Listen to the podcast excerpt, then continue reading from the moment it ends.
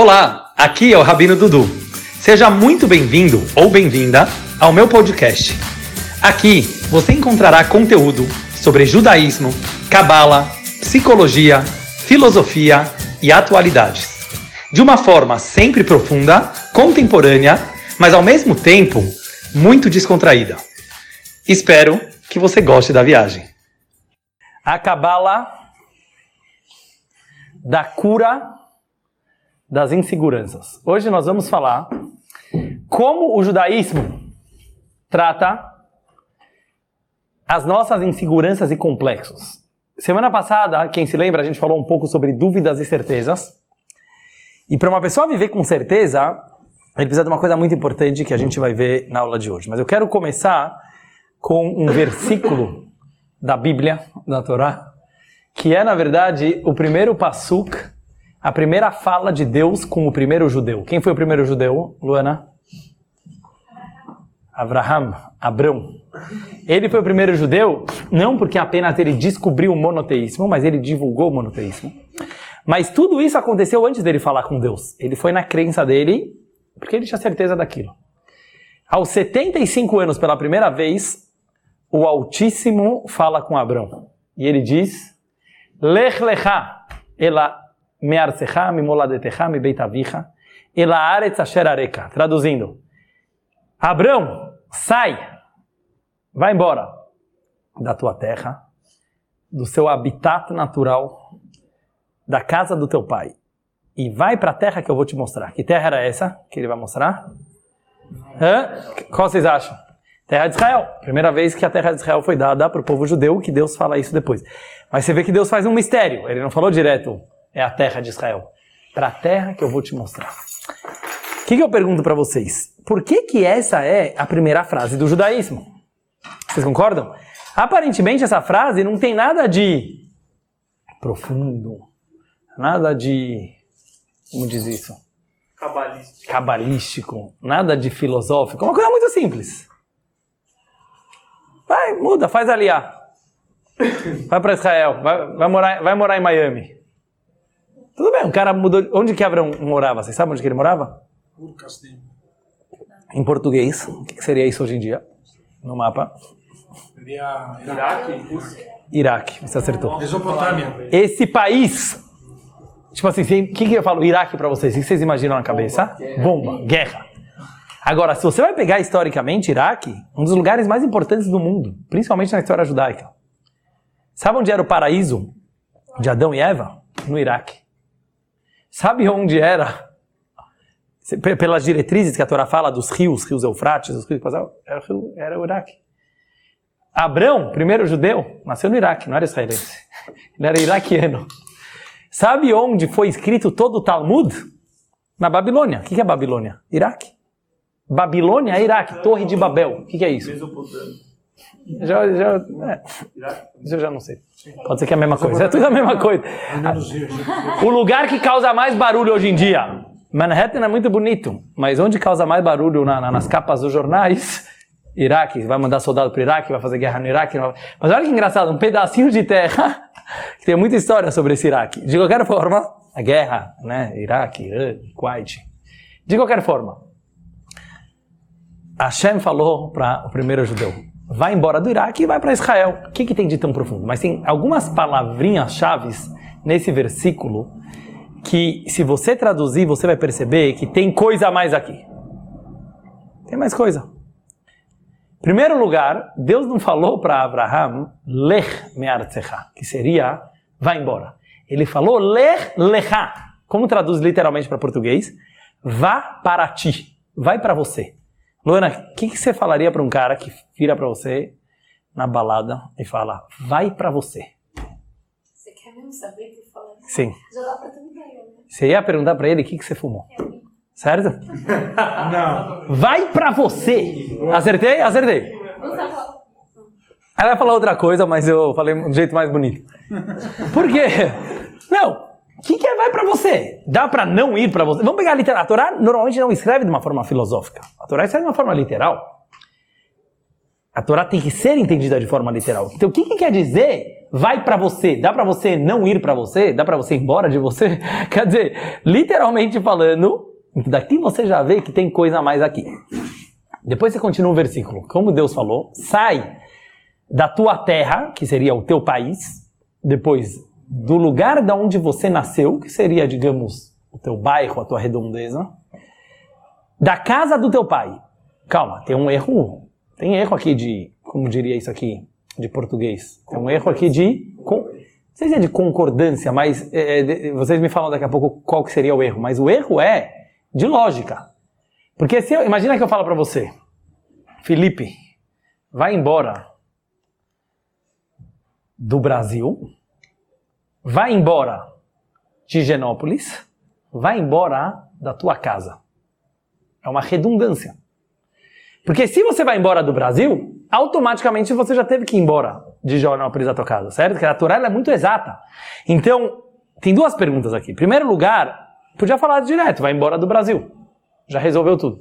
Se você ainda acha que tem que enumerar por algum motivo, a ordem deveria ser o contrário. Deveria falar para o Abraham: vai embora da tua casa, não só da tua casa, da tua cidade, não só da tua cidade, do teu país. Então, a lógica aqui, está contrária. Daqui explica Hassidus, daqui explica a visão mística da, da Torá. Uma coisa muito importante, tem que fazer um lechaim para entender isso. Será um Shur Express, como sempre, mas eu peço a todos prestarem atenção, não só apenas com os ouvidos, mas com o coração. A gente vai ver uma visão agora, entender por que, que esse é o primeiro pasuk do judaísmo. Primeira, primeira frase do judaísmo. Aqui tem o segredo de tudo que ia vir depois. Torah e mitzvot, religião, regras, outorga da Torá, tradições. Todas essa esse conjunto de coisas levam algumas pessoas a pensarem que elas podem reprimir o ser humano, que elas podem afastar você de você mesmo. Então vem Hashem para Abraham Avinu e fala, sabe o que é judaísmo? Lech lecha. Vai para você. É isso mesmo. Mas não é o cara da balada que te falou, é Deus, certo? Deus falou para cada judeu, para cada pessoa, vai em encontro de você mesmo. Mas ele fala, calma aí, dá para eu não ser eu mesmo? E quem sou eu? E aí vem uma coisa que eu vou tentar trazer em poucas palavras, mas quem tiver perguntas pode fazer, mas seria mais ou menos o seguinte. A gente sabe que tem histórias que contam sobre você. Verdade ou não? Cada um aqui você sabe quem você é, mas tem gente que não sabe bem quem você é. Rola boatos. Sabe quando a gente fala? Ah, esse falou, aquele falou, fofoquinha daqui, fofoquinha dali. Criam histórias sobre pessoas. Às vezes por mal, às vezes não é por mal. Isso não importa. Se você for seguro de si, deixa falarem, certo? Deixa falarem. Agora a pergunta é: qual a história que você conta sobre você? Cada um aqui tem uma historinha que conta sobre si mesmo, que não necessariamente é a história verdadeira. Vocês estão entendendo ou estou viajando? Eu estou viajando e vocês estão entendendo, os dois. Ou seja, não necessariamente a história, o eu que você imagina que é o teu eu, é você de verdade. Deixa eu tentar agora trazer alguns exemplos disso que eu estou falando. Nós sabemos hoje pela psicologia, mas a Torá sempre falou isso, que a educação é principalmente com uma criança é pequena. Antigamente se pensava no mundo, é, o cara é pequeno, né, só para passar de fase. Quando ele for adulto, ele vai ter cabeça, aí você vai educar ele numa boa universidade. Hoje em dia você sabe que não. Até cinco anos é todo o caráter e personalidade da pessoa. Depois é, é resto. Depois é muito difícil mudar. Por quê? Porque a criança é muito pura, ela é muito inocente. Então, inconscientemente, isso que é rinur, por isso que a educação é muito complicado, vai marcando ele. O Rebbe falou uma vez no Farbrengen uma coisa muito, muito simples, muito profunda. Uma árvore. O melhor exemplo é uma árvore. Você tem uma árvore, se eu vou arrancar uma planta de uma árvore, não vai fazer muito mal para a árvore. Vai, vai nascer outra planta. Se eu vou arrancar uma fruta da árvore, também não vai fazer mal. Se eu vou desenhar um coração no tronco da árvore, também não vai prejudicar. Agora, se faz um risquinho, faz um risquinho na raiz da árvore quando ela está nascendo. Toda árvore vai nascer diferente. A raiz é a base de tudo. A criança é a raiz da árvore. Por isso que Rinuha é uma coisa. A gente, ah, as crianças são bobinhas. São bobinhas nada. É lá que está pegando na essência. Mas isso não quer dizer que a gente pode culpar. Não tô querendo, muita gente leva para o lado, ah, então é culpa da minha mãe, é culpa do meu pai, é culpa de não sei quem. Não importa a culpa. Não importa. Porque cada um tem a sua história de vida. E aquilo que nos aconteceu marcou a gente. Então todo mundo tem complexos, tem traumas. Alguns são conscientes, mas a grande maioria é inconsciente. Esses traumas inconscientes que a gente tem são partes da história que nós contamos para nós mesmos sobre nós. A gente acha que a gente tem certas limitações que a gente não tem. A gente acha que a gente tem certas inseguranças que a gente não deveria ter. Por exemplo, vamos dizer, acho que eu já dei esse exemplo para vocês. Uma criança, ela estava três anos de idade lá, rabiscando a parede, achando que está fazendo a obra de arte mais bonita da vida dele. Aí chega a mãe dele em casa, logo depois de ter pintado a parede, fala: Filho, o que, que você está fazendo? Dá um grito nele. Pá! Quebrou a criatividade do menino, certo? Ele achou que ele estava. Não foi por mal, a mãe não fez isso aqui por mal. Mas eu só estou dando um exemplo, porque essa é a história. Quem não se lembra de alguma coisa que você, quando era pequeno, entendeu de um jeito? Depois que você cresceu, você falou, como era bobo. Mas esse pelo menos você curou, porque se você olhou que você era bobo, quer dizer que não marcou tanto assim. Mas tem coisas que a gente continua olhando com a mesma visão infantil. Então, às vezes o cara fala, nunca mais vou pintar na vida. Sério, nunca mais vou.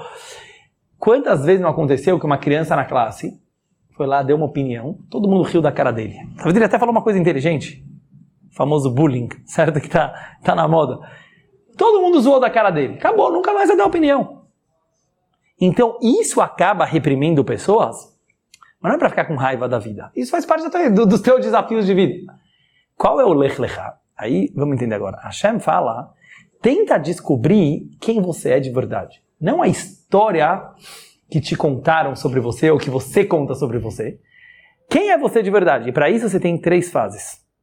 Você tem que abandonar Artsecha, Moladetecha e Mibeitavicha. Tem duas formas a gente olhar isso. Primeira, vamos falar geograficamente falando. Cada um de nós é influenciado pelo país, pela cultura do país, pela cultura da comunidade e pela cultura da família. Acho que são as coisas mais gerais que a gente pode falar. Se você for entrar em minúcias, tem muito mais.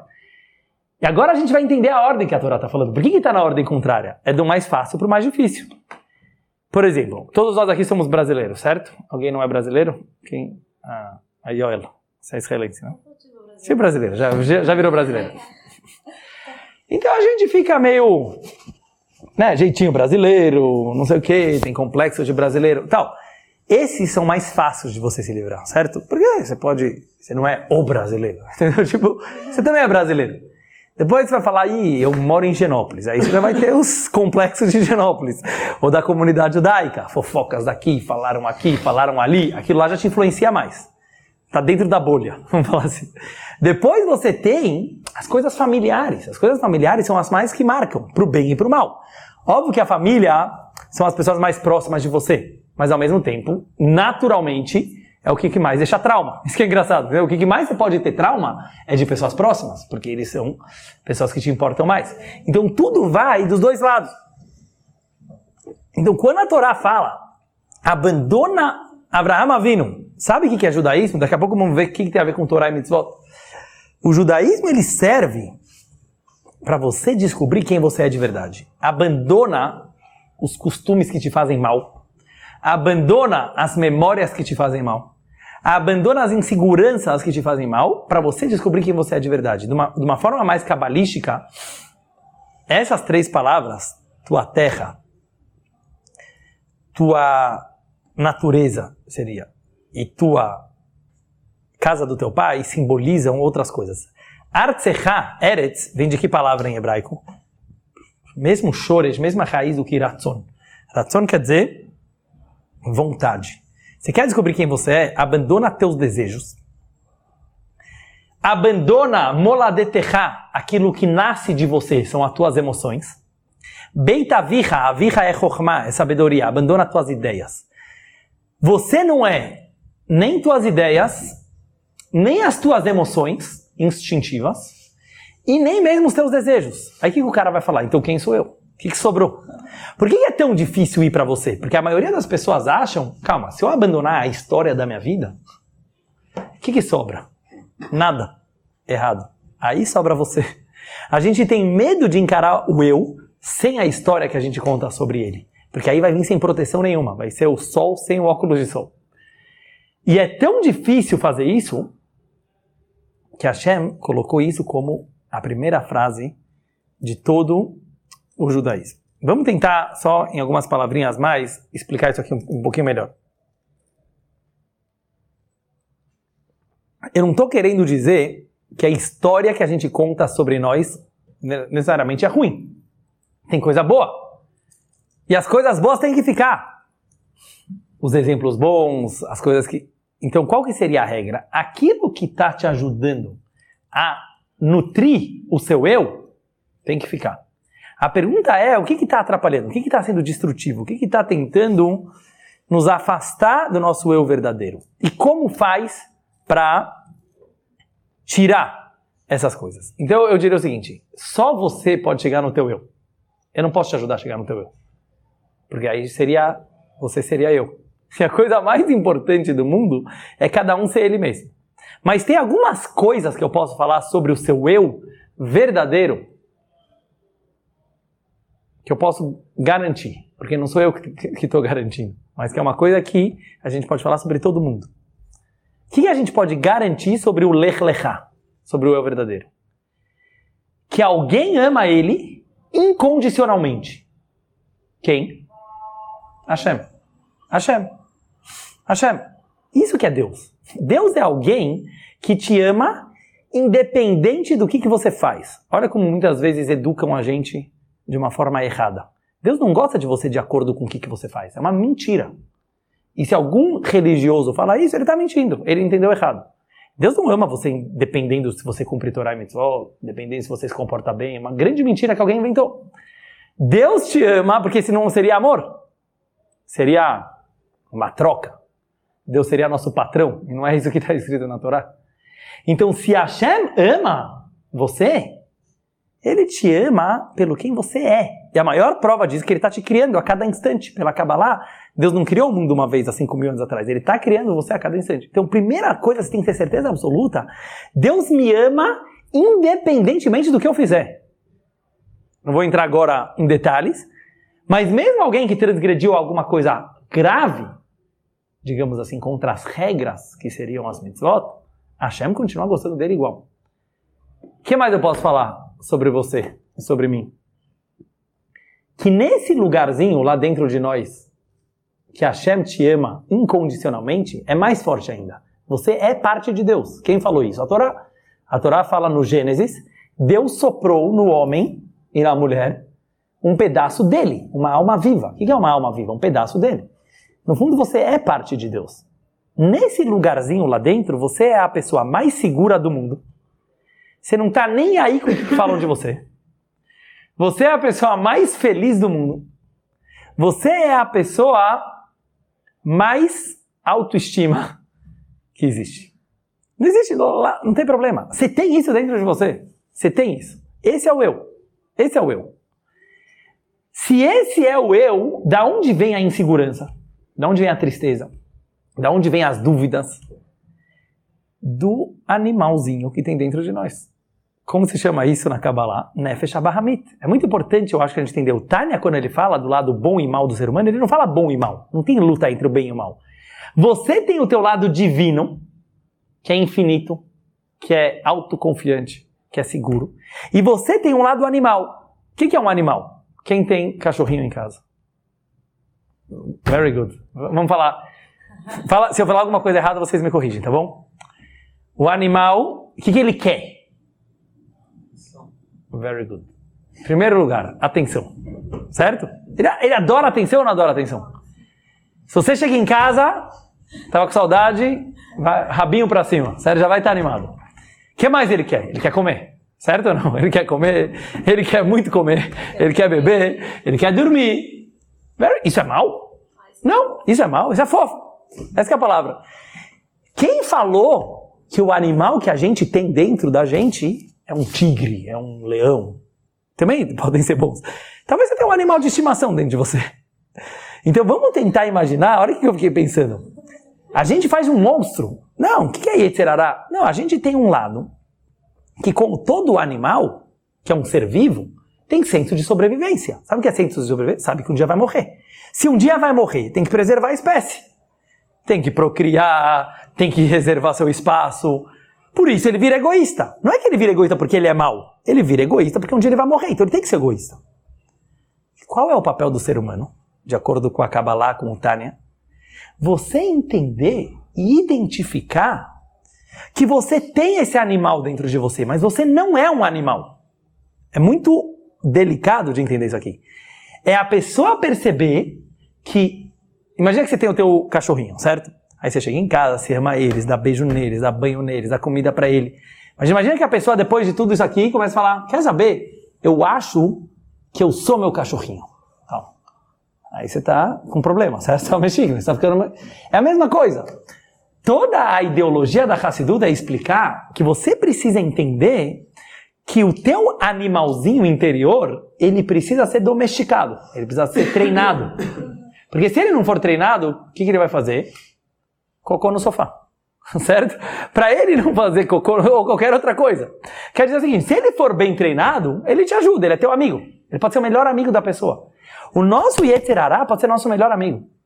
Lembra que eu falei semana passada? Questionamento é bom. Se ele for direcionado. Não para se revoltar e falar, ah, tá tudo errado. Aí é ruim. Culpa pode ser bom? Pode ser bom, pode ser ruim. Olha que interessante, todas as emoções. Como que culpa é ruim? Se o sentimento de culpa for. Primeiro eu vou falar como é boa. Porque você vê muitos lugares do judaísmo, parece que sentir culpa é bom. Que culpa que é boa? Se eu sentir que eu fiz uma coisa errada e eu tô mal por causa disso, very good, mostra que você é mente, certo? Eu menti. Putz, que droga, eu não devia ter mentido. Muito bom, você tem consciência. É, eu fiz mal para aquela pessoa, tô mal agora que eu fiz mal. Beleza, vamos fazer chuva. Agora, quando a pessoa, o sentimento de culpa é eu sou uma porcaria, eu não presto porque eu fiz aquilo lá. Pronto, agora você tem um sentimento de culpa destrutivo, porque não vai levar nada. E é mentira.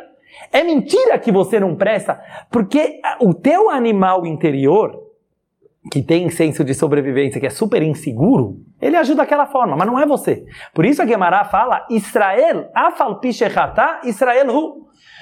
Um Israel, um Yehudi, mesmo que ele pecou, ele continua Yehudi. Não, por isso que esses papos, ah, mais judeu, menos judeu, mais, na verdade não existe. Por isso, não sei se vocês sabem, o Rebbe nem gostava da palavra kiruv, que hoje em dia é muito usada, não sei quem que inventou, mas eu vi que uma vez num vídeo, eu vi, o Rebbe falou, precisamos aproximar aqueles judeus que estão afastados. O Rebbe fez assim, judeu afastado? Nem existe isso. Quem é você para falar que o judeu está afastado? Ah, ele não é tão religioso. Quem inventou essa palavra religioso? Também não é judaica. Ah, você acha que você põe filho todo dia e ele não põe filho todo dia. Tudo bem, mas talvez ele ama mais o próximo do que você. Então acho que ele é mais religioso que você. Então toda essa ideia, ah, não quero entrar tanto nisso aqui agora, mas isso que o Rebbe fez para fazer Baal Tshuva e etc, e Baruch Hashem hoje várias linhas também fazem isso, não tem nada a ver com Kiruv. Não, tá, não aproxime ninguém. Quem é você para falar, ah, o outro está afastado e eu que estou próximo. Agora vou te, vou te aproximar para a luz da verdade, vou te catequizar. Isso aqui não é nada judaico. Sabe o que é judaísmo? Você vai lá pro cara, meu amigo, você perdeu tua carteira, é tua. É isso que é. Isso é. O cara não sabe, ele não foi educado que ele tem que botar tefilim todo dia. Você vai ajudar ele, você vai mostrar para ele que tem tefilim, que tem. Mas por que eu estou trazendo isso? Na verdade, não existe o conceito dia afastado. Não existe esse conceito. Tá todo mundo lá. Às vezes você tem que acordar, certo? Você tem que se despertar. E a mesma coisa que Hashem falou para Abraão. Tá tudo dentro de você. Sabe o que é Torah e Mitzvot? Lech lechá. Descobre quem você é. Mas para descobrir quem você é, você vai ter que abandonar certos comportamentos. Você vai ter que abandonar, às vezes, certos costumes. E Torah e Mitzvot, para um judeu, alguém me falou um, exemplo muito legal. Não judaico, mas eu, depois eu pensei que encaixa muito bem. Ele falou assim: cada um tem sua mochila para carregar na vida. Você vai ter que carregar aquela mochila. É a história da tua vida. Se você acha, imagina que você está subindo uma montanha, está muito pesado. Você pode abrir tua mochila, vai tirar certas coisas, que não precisa, serve para ficar mais leve. Agora, você tentar mudar de montanha, não vai adiantar. Porque aquela mochila você vai ter que levar. Eu achei muito interessante, porque eu pensei o seguinte: para um judeu, além da mochila da história da nossa vida, você tem a mochila do judaísmo. O cara tenta abandonar, o cara. Não, não vamos entrar tudo nisso. Não vai dar certo. Porque judaísmo é parte de você. Então, se você chegar num momento que você vai falar, sabe por que eu boto tefilim? Porque eu sou tefilim. Tefilim sou eu. Às vezes eu vou colocar super empolgado. Às vezes eu vou falar, que saco que eu preciso botar tefilim hoje. Fala sinceramente. Mas você vai botar. Sabe por quê? Porque é teu pécale. Em Yiddish fala, é teu pacote. Tem muitos judeus que não aguentaram o pacote. Que o cara faz? É tudo mentira, me afasto, vou me abandonar. Mas vai ficar a vida inteira uma pulga atrás da orelha, porque não dá para o judeu viver bem sem a mochila dele. Então, uma das coisas que eu vejo que o Rebbe queria muito quando ele falava de divulgar o judaísmo e levar para todo mundo, era simplesmente falar: para um judeu, e faz parte da ética e moral dele, faz parte dos valores, faz parte da saúde dele, fazer as mitzvot. Não é porque você é o máximo. Faz parte do teu DNA, faz parte da tua identidade. Você só precisa descobrir quem você é. Uma das coisas que um judeu é, é Torah. Uma das coisas. Além disso, você tem que ser mente. Além disso, você tem que ter saúde. Além disso, você tem que ser feliz. Nada é contraditório. Então, só finalizando, o que eu queria dizer em poucas palavras, a gente acabou se prolongando, mas é o seguinte. No final das contas, existe um lado teu que é super seguro. O lado nosso que é inseguro, a gente não tem que lutar contra ele. Não pode bater em animais. Certo, Luana? Pode bater em animais? Hasve shalom. É bom que está na moda. Por quê? Porque assim como não pode bater nos animais lá fora, tá errado bater no animal lá dentro. Não é assim que você vai domesticar ele. Em primeiro lugar, você tem que identificar. Trata ele com carinho. Trata ele com carinho. Mas você precisa perceber que isso não é o teu eu verdadeiro. O teu eu verdadeiro, ele é muito seguro de si. Tinha uma frase do Rebbe de Kotsk, que eu gosto muito, que ele falava assim. Acho que eu já falei alguma vez para vocês, mas vale a pena lembrar até vocês decorarem. Se eu sou eu, porque você é você. E você é você, porque eu sou eu. Então eu não sou eu e você não é você. Mas se eu sou eu porque eu sou eu e você é você porque você é você, então eu sou eu e você é você. Então podemos conversar. Em outras palavras, se toda a realidade da vida, ah, eu querendo te agradar, você querendo me agradar, qual que é a graça? Eu fico me adaptando a você, você se adapta a mim e ninguém é ninguém. Não vai ter discussão legal, não vai ter. Então, óbvio que tem que saber respeitar, tem que deixar a vez do outro falar, tem que saber ter limites. Não é pra chegar, ah, vou falar tudo que eu acho sobre você. Calma. Não é pra ser agressivo. Mas é muito importante a pessoa ela ter uma confiança nele mesmo. E olha que interessante. Esse papo de viva pelos outros, altruísmo total, já falei uma vez para não é judaico. Sabe por que não é judaico? Porque uma pessoa que ela faz isso, uma pessoa que ela faz isso normalmente, é pela insegurança que ele tem nele mesmo. Então ele fala assim: ah, eu tô aqui para servir os outros. Eu, se você tá bem com você mesmo e você decidiu que a missão da tua vida é ajudar o próximo, beleza, você é um tzadik. Very good. Agora, quantas vezes a pessoa ela não começa a se entregar para os outros, como a gente fala, o cara é bonzinho demais, porque ele está fugindo dele mesmo. Aí não é bom. Qual que é a prova? Você pega num relacionamento, qualquer duas pessoas. Se a pessoa ela entra num relacionamento inseguro, sabe o que quer dizer inseguro? Eu, pre eu preciso que você me ache bom para eu me achar bom. Isso que é inseguro. Nunca vai dar certo. Por quê? Olha que interessante. As pessoas fazem disso, eu tô rindo porque assim, eu já vi gente tentando transformar isso em altruísmo. Em falar, oh, mas eu penso tanto nos outros. Você não pensa nos outros. Você pensa em como os outros olham para você. Não tem nada a ver com pensar nos outros. Porque eu já vi esse, esse approach, sério, da pessoa falando, não, mas eu só penso nos outros. Você não pensa nunca nos outros. Mas você quer muita curtida. eu vou te curtir para você me curtir. Ou seja, isso não é amor. Amor quer dizer o seguinte: eu me amo de qualquer forma. Eu não preciso de você me amar para eu me amar. Depois que eu já me amo, ah, agora eu posso, além de me amar, amar uma outra pessoa. E é isso que o Rebbe de Kotzk estava falando. O meu eu não pode depender de você para ele existir. Ele tem que existir independentemente, eu tenho que ser feliz sozinho, como se fala. Eu tenho que ser feliz sozinho. Ninguém vai me tirar da solidão. Depois que eu sou feliz sozinho, eu posso fazer uma outra pessoa feliz. Eu posso fazer uma outra pessoa feliz. Mas eu não posso ir desesperado atrás de alguém ou de algo, como se aquilo vai me preencher totalmente. Certo? Porque eu posso estar do lado de. Tem que se amar. Em outras palavras, tem que se amar. Então, eu sou eu porque eu sou eu. E aí você é você porque você é você. Aí eu vou. Sabe quando a gente entra numa conversa e você está tão preocupado com o que, que você vai falar para aquela pessoa que você não está nem ouvindo o que, que ele está te falando. Às vezes você está numa reunião, sabe? Tipo assim, tem um monte de gente. Ninguém está ouvindo o outro, porque já está pensando que você vai falar na tua vez. Quer dizer, as pessoas estão tão pressionadas que na verdade você nem está escutando. Para você escutar alguém, você não tem que ter medo do que, que vão achar do que, que você vai falar. Então, só quero finalizar com uma coisa muito bonita que eu ouvi sobre Adão e Eva, que a gente falou também nas últimas aulas sobre eles. Sabe que a Torá conta que Adão e Eva foram criados em uma pessoa só. Uma das versões é que um lado era homem e outro lado era mulher. E aí Deus separou meio a meio e foram. Então uma das perguntas que os comentaristas fazem, por quê? Por que Deus separou? Seria casamento perfeito. Casamento perfeito. Onde vai o homem, vai a mulher. Onde vai a mulher, vai o homem. Perfeito, não tem separação. Por que Deus separou? E a resposta é, eles estavam juntos, mas eles estavam de costas um para o outro. Às vezes você está muito próximo de alguém, mas está muito longe. Para você poder estar tá perto de verdade, cada um tem que ser independente.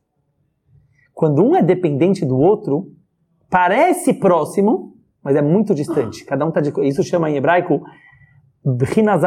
as costas deles estão próximas, mas a cara deles como chama? Dependência emocional.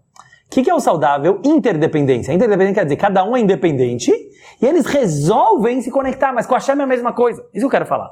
Uma pessoa que se conecta com a Hashem só no desespero, entendeu? Encontrei a luz da minha vida. Eu sou uma droga, mas com Deus eu presto. Não é o approach judaico. Deus quer, primeira coisa, sinta-se bem, tenha saúde, a Torá é pró-saúde, pró-vida. Você não precisa se destruir para se ligar com Deus. Não é a visão judaica. Depois, você está bem construído. Ah, a minha vida não faz sentido sem Hashem.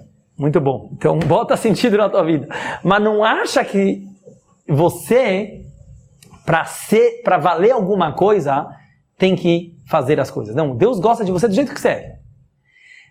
Aí, você vai fazer. Então, por isso Hashem separou Adão e Eva e falou: agora vocês estão separados, então agora vocês podem se juntar de frente um para o outro. Então, resumindo a história, isso foi a primeira frase do judaísmo: Lech lecha me'arsecha mimoladetecha mebeitavi. Hashem falou para Abraham.